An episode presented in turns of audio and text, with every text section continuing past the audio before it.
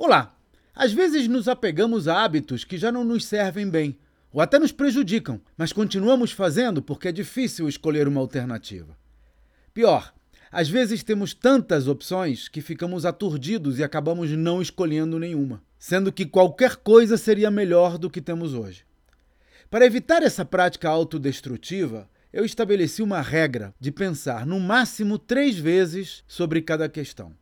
Depois disso, eu tomo a decisão que achar mais conveniente. Esse método me permitiu mudar algumas práticas diárias, como o regime de exercícios, programa de alimentação e até rotina de trabalho, que estavam drenando a minha energia em vez de ajudar a restaurá-la.